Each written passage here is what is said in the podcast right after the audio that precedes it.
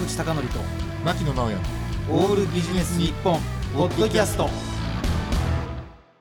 坂口貴教と牧野直哉のオールビジネス日本。本日のテーマは、はい。宮崎駿グーグルアガサ・クリスティの発想について驚いたことです。もう繋がらない。ねもう一回宮崎駿 グーグルアガサ・クリスティの発想について驚いたことなんですが、はい、牧野さん聞いてください、はいこの話に入る前にうん。もちろんつながってますよ。うん。つながっているんですが、はい。うちの長男はい。まあ最近はうちのバカ息子1と言ってるんですけども、はい。まあバカ息子ってね別の人格だからもうギリギリコンプライアンス的に危ないかもしれませんね、うんうんうんまあだからうちのバカ息子1じゃなくてうちの小学生の長男うん。言い換えますがこの前はい。なかなかなかなか面白い発見をしたと。で心霊写真はうん。全部嘘これをついに数学的に証明したって言うんですよ。小学生小学6年生ね。小学生でしょ6年生が心霊写真。あれは嘘であることを数学的に証明したと。なぜならばうん。昔と違って今は全員がスマートフォンを持ってると。うんねカメラ偶然持ってただけじゃなくて。ということは心霊写真の数もうん。80億倍ぐらいに増えないといけないのにうん。そうなってないと。うん。これどう思います？ちょっと納得しちゃった。納得しちゃった？納得しマジで？うん。えあじゃあ。そうだなと思う。そうだなと思った。だねたまたまうん。カメラ持ってそうそうそう。たまたま撮ったうん。心霊写真。うん。でもたまたまっていう確率がうん。80億人全員が持ってないけども、うん。まあ相当な倍数のスマートフォンがあるわけで、うんこれをみんなが持ってんのに、うん。心霊写真が増えない。うん。これはもともとの心霊写真が嘘じゃないかと、あー。まあこういう夢がない。心霊写真に夢っていうのが分かんないです。けど、うんうんうん。まあ、言ってたと。うん。でまあただ一応僕は、うんもしかしたらデバイスうん。が多くなったとしても、うん。本当に偶然、うん。そこにあの心霊 自分で言ってるのも苦しいけど 苦しいんですが、うん。心霊スポットにね、うん。あ心霊スポットって言うの、うん。あるいは心霊とうん。出会える確率はそんな変わってないんじゃないかと、まあちょっと苦しいですね、うん。まあ苦しいんだけど、まあ、デバイスの数とそう心霊写真を撮れる確率が必ずしも一緒ではないっていう話をしたんですね。うん。でその時にふと思った話があってあのこれはねうんこれ牧野さんがどう思うかわからないんですけども、うんなんだかんだ言ってアーティストってファーストアルバムが一番良くないですかと。これちょっと言い過ぎかもしれない。うん言い過ぎかもしれないけど例えばまあまたここでねうん。固有名詞を出すとうん。他のじゃあセカンドアルバム以降はダメだったのかってうん。なるからうん。なかなか言いづらいけどもまあファーストアルバムはそれまでのなんかアーティストの積み重ねもあるしっていうのはあると思うんですけどね。でその心霊写真の話のつながりでね、うん。なぜこの話したかっていうと、うん。有名なアーティストであればあるほどですよ、うんファーストアルバムでものすごく人気が出るわけじゃないですか。はい。ということは多分音楽の創造というかうん。制作する環境はめちゃくちゃ良くなるはずですよね。はい。その通り。ですよね。うん。これ牧野さんどう思います？要するに想像できる環境ものすごく豪華になるしうん。ものすごくいろんなこともできるようになるけどうん。ファーストアルバムの方が良かったということはうん。これは環境とは関係ないと思っていいんですかね？ちょっと私の話してもいいですか？もちろん。あのね、はい。あのおっしゃる通りで、あのなんかやっぱり我々もこういろいろアイデアを出さなきゃいけなかったりするじゃないですか。うんうんうんはい。私はあの何か一つでも制約そのアイデアを出すことに対して制約がある方がアイデアが出ます。素晴らしい話。うん。なんでかっていうと、うん。まさにここからタイトルの話に行くんですけれども、うん。僕ねうん。この前ある学術論文を読んでいたら、はい。ハッとしたのが、はッとしたのが、うん。いろんな経営者が、うん。いろんな新しいオフィスを構える時にね、うん。すごい豪華に、うん。とかちょっと僕が見ると、うん。悪趣味と思えるぐらいのなんかなんとかのぶち抜きとかさ、うんなんかすごうんい会議室の名前をかっこよくいろいろするじゃない、うん。何がハッとしたかと言いますとね、うん。その研究論文によると、うん。ほとんどオフィスの環境とイノベーティブなアイディアってうん。無関係なんですって。えー、それちょっと驚き。うん、うん。で一番代表的なのが、うん。世界で一番革新的だと思われている Google、はいはいはいはい。ああいう彼らの検索ビジネスって、うん。大学の研究室の一番殺風景のところで生まれたと。でそういう事例がすごいたくさんあるんですよ。うんうん要するに繰り返し経営者とか経営陣は、まあこんなねすげえかっこいいオフィスとかすごいかっこいい職場環境を準備したらうん。従業員はなんか突然ねいいアイデアを思い浮かぶんじゃないか。そう思うけど、うん。実際ほぼ関係がない。へえそれ面白いね。これなんかちょっとショックだと思うんですけどね。うん。で私たまたまなんでこの学術論文をうん。なんか印象に残ってるかというとたまたま本当にたまたまその時に宮崎駿さんの日常っていうのを読んだんですよ。そしたら宮崎駿さんはなんとずーっと朝起きたらたくあん卵焼きうん。ご飯をお弁当に詰めて昼半分、ん。夕方半分それを食うだけの生活をやってるんですって。はでこの前あね、うんまああの映画の賞もお取りになりましたよ。うん。あれだけのすごい発想。うん。で例えば「君たちはどう生きるか」うん。もう全くもう他のクリエイターがもう想像もしなかったような映像、ストーリー、はい。そして脚本ですよね、シナリオ。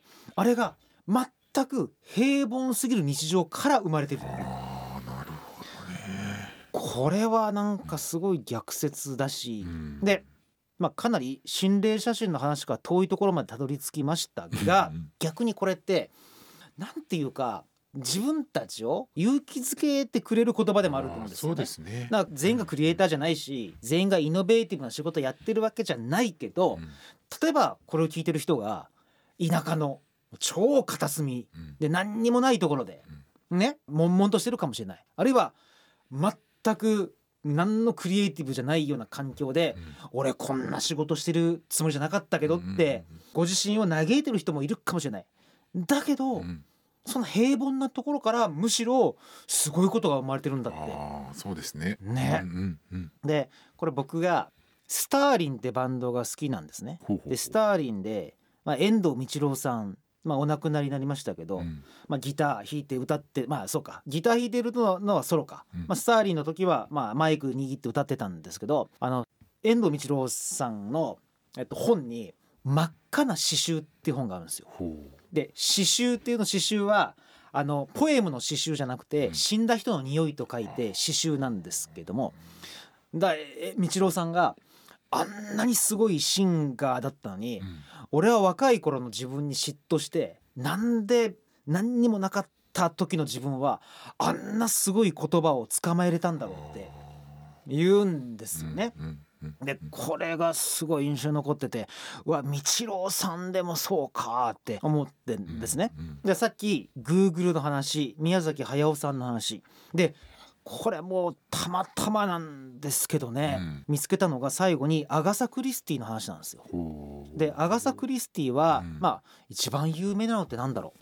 いつの間にかの二人っきりになった話とか、うん。オリエント急うん行の殺人事件とかありますけど、うんこれも有名な話なんですけどもアガサ・クリスティってずーっと生涯自分の職業欄にうん。専業主婦って書いてたんですって。そうなんだ。専業主婦って。でかつ、うんうん有名になってからは、うん。いろんな取材する人が来たらしいんですけども、うん。いやー想像の秘訣って言われても、うん。私って主婦業と主婦業の合間にうん。何にもないところでうん。書くだけなんですって。へいや本当に。へいやだから想像のきっかけとか背景とか言われても、うん。洗濯してうん。ご飯作って、その間えに、うん。本当に狭い別にどこでもいいような空間に行って、うん。まあ、なんか洗面台とかね、うん。あるいはお化粧する前に行って書くだけなんですってタイプライターで。だこれでうん。なんか世界一の推理小説家のうん。なんか発想術とかうん。で来るわけですよ。記者の人はね。そうんどうやって、うんうんいやー私そんな別にないし、うん。専業主婦と思ってるしで一番困るのが雑誌記者の人とかが来た時に、うんうん。このね文豪はうん。こういうところでなんか書いてるんですっていうのを写真撮らせてくれと。うん。それが一番困る。だからこれほんと何もないんですっていうんですね、だからなんかね繰り返し今地方でくすぶってる人、うん。あるいはデビュー前でくすぶってる人、うんあるいはうん。うんご自身があのなんていうかなんか想像もつかないっていうか、今こんなやりたくないんだけどなって思ってる人むしろそういう環境だからこそいいんだっていうね、うん。それだから環境こそいいんだっていう。であの僕が好きなねジュディマリーとかうん。ブルーハーツのプロデューサー。あそっか。もっと有名なのはグレイだな。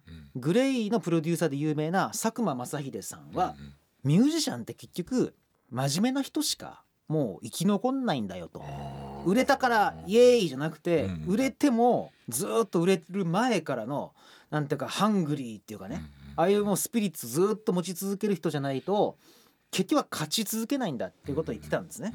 でまず今日話の冒頭部分では宮崎駿さんで Google でアガサ・クリスティの発想について驚いたことっていう話をしたんですけども実はこれこの後半うん。話続くんですがはい。実はですねうん。ちょっと話を変えるかのようなうん。話を変えるかのような話題をちょっとさせていただきたいんですけどもはい。これ何かというとうん。生物そして人間が作り出したものはものすごいしぶといぜって話をちょっとさせてもらいたいんですね。というのがうん。僕ねやっぱりちょっと感じたんですけどね。うん。日頃話をしない人と話をするってうん。すごいなんか自分の職業に影響を与えません？発想とかに。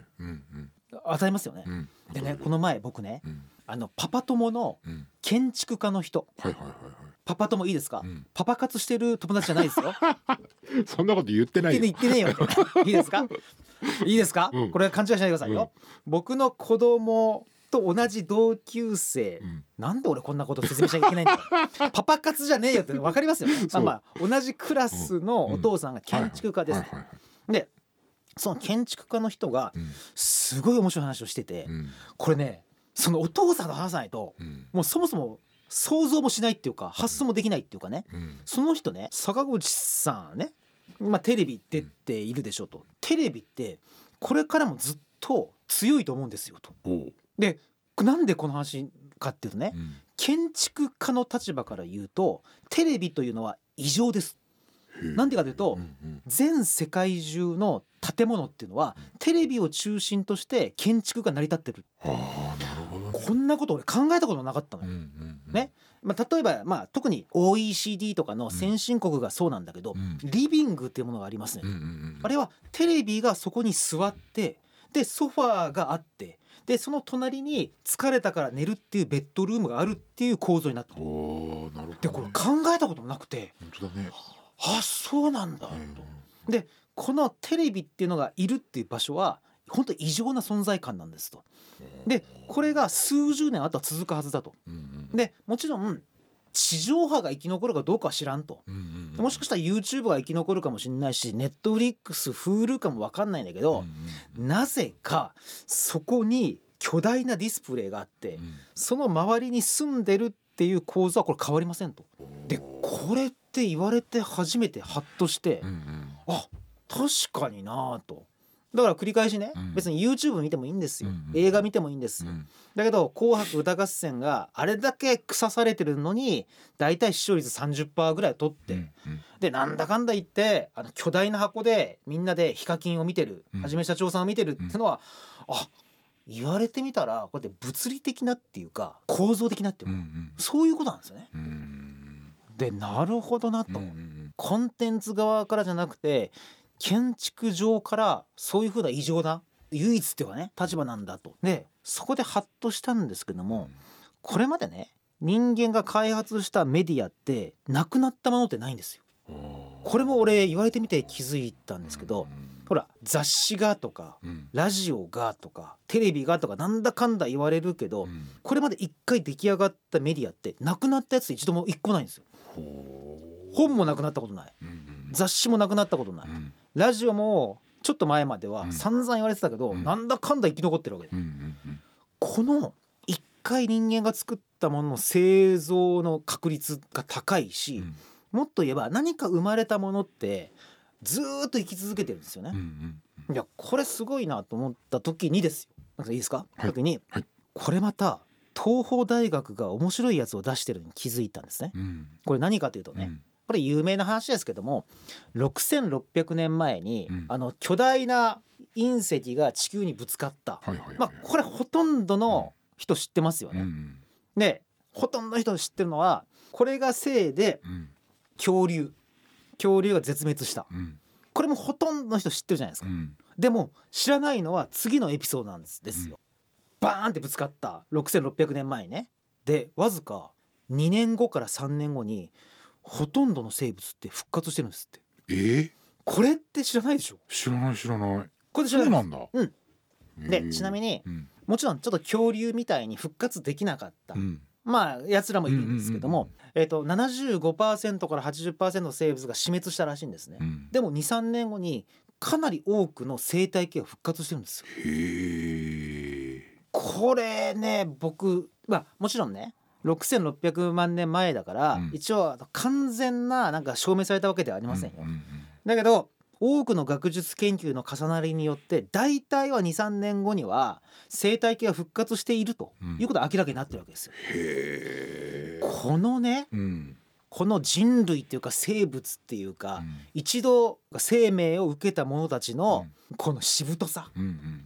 これってすごくないですか？すごいですね。でねうん。で今日何話してきたかっていうと、うん。実はなんだかんだ言いながらなんだかんだ言いながら環境によらずにうん。環境によらずに想像っていうのができるんだっていうことを話したんです。うん。でその想像ができる。でその時に自分たちがなんとか新しいものをこう生み出していこうという気持ちさえあればいいんだと。でその次の話なぜこの話したかっていうと最悪ね。最悪世の中からいろんなものがなくなったとしても、うんそれってその時には絶望に感じるかもしれないけれども実はしばらくしたら生き延びるんですよね。生き延びる。でこれもある意味での僕には何て言うか勇気というか、うんいうのを与えてくれるんですよね。でこう考えるとどうですか？皆さん面白いと思いません？面白い。要するにね、うん。ちょっとほら今さ自分たちがやってることに肯定しすぎて、あうん。肯定って難しいな、えっ、ととらわれすぎちゃって、ね。うん。今やってることがなくなったらもう全部俺たち終わりだとか今までなんか面々と受け継いだものがなくなった瞬間に終わりだとか、思うことあるじゃないですか。はい。例えばなんだろう。こう怒られるかもしれないけど例えば日本の産業とかね、うんあるいは例えばなんか家族とかあんま崩壊したくないけど、うんうんこれまでずっと40年50年生きてきて、うん。ずっとなんかほらこれを手放したらなんか俺ってダメになるんじゃないかとか、うんうんうん。あありません？そんありますね。ね、はい会社で会議とかね。うん。うん。ほらよくサンクコストって言いますはよね、いはいはいはいサンクコストは日本語で言うと何て言ったんですか？埋没原価、うん。